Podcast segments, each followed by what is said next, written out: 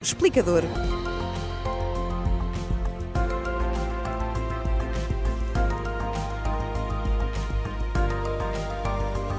Bem, Sérgio, e tenho a certeza que toda a gente que viu ficou muito surpreendido com estas imagens imagens de homens armados que invadiram a televisão pública do Equador, fizeram reféns. Uh, os jornalistas que estavam em direto ficaram reféns, foram Exatamente. os reféns. Há nesta altura milha, uh, militares a patrulhar as ruas das maiores cidades do país. O que é que está a acontecer? Portanto, é uma coisa que não terminou, está a acontecer. Sim, está a acontecer Sim. ainda. E resumidamente tudo começou com a fuga da prisão de José Adolfo Macias Villamar, mais conhecido como Fito.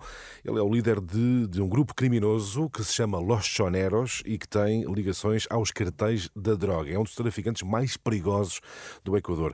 Uh, o governo decretou o estado de emergência, a decisão que, uh, após a fuga, não é?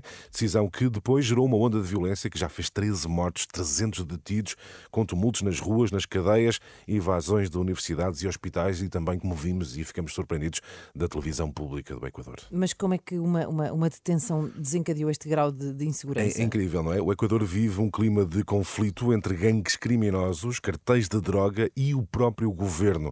Ah, há já alguns anos que o país tem assistido a um número crescente de episódios de violência, com um pico na última campanha eleitoral para as presidenciais, durante a qual um dos candidatos foi ah, abatido a tiro, foi morto a tiro, Sim. no final de um ato de uh, campanha. Portanto, há de facto um clima de uh, insegurança no, no Equador. Bem, e essa eleição da qual falas mudou alguma coisa ou não? Mudou porque o novo presidente equatoriano foi eleito com a promessa de um ataque cerrado ao crime organizado e ao narcotráfico. Uhum. Assim que assumiu o cargo, cargo no ano passado, Daniel Noboa, de 36 anos, adotou medidas que desencadearam uma resposta violenta por parte dos grupos criminosos uh, no uh, país, uhum. entre elas a decisão de iniciar o processo para acabar com a possibilidade legal de possuir pequenas quantidades de droga para, uh, para consumo. Uhum. Tudo isto gerou uma enorme onda de violência. Mas o, Equador era apontado até como um país relativamente tranquilo. Dos mais tranquilos da América do Sul. Pois, o, que é que, o que é que mudou?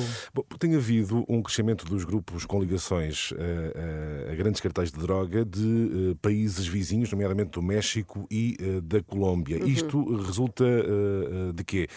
Há uh, políticas mais securitárias, de maior segurança nos países vizinhos, que faz com que esses cartéis de droga, esses grupos criminosos, transitem para, pois, para outros países, no caso ah, Equador. para onde está mais pois. tranquilo, claro. Por exemplo, o acordo de paz assinado há oito anos entre o governo da Colômbia e as Forças Armadas Revolucionárias, as FARC, acabou por desviar esses cartéis para o, para uhum. o Equador.